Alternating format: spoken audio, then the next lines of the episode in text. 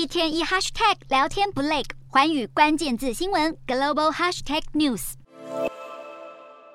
美国经济数据亮眼，却让华尔街投资人脸色铁青。二十二号美股四大指数都重挫至少一个百分点，其中费半更狂泻超过百分之四。华尔街盼不到敲碗已久的鸽派信号，今年更是严重错判情势。早在去年时，美股分析师喊出标普五百指数今年底能够涨破五千两百点，但大盘二十二号才收在不到三千九百点，高估了近四成，更是二零零八年错估百分之九十二以来最离谱的预测。而传统股六债四的投资配置也失灵。如果把标普五百指数跟彭博债券综合指数进行六比四的配置，今年跌了百分之十二点四，是二零零八年以来最早表现。尽管联储会主席鲍尔表示明年不考虑降息，但是对于缩减资产负债表，联储会官员却是保持沉默，也让乐观看法认为，由于美国金融业流流动性缺口正持续扩大，预测联准会明年春天将开始看到流动性问题的迹象，并且在六月前采取行动，开始放慢缩表的步调。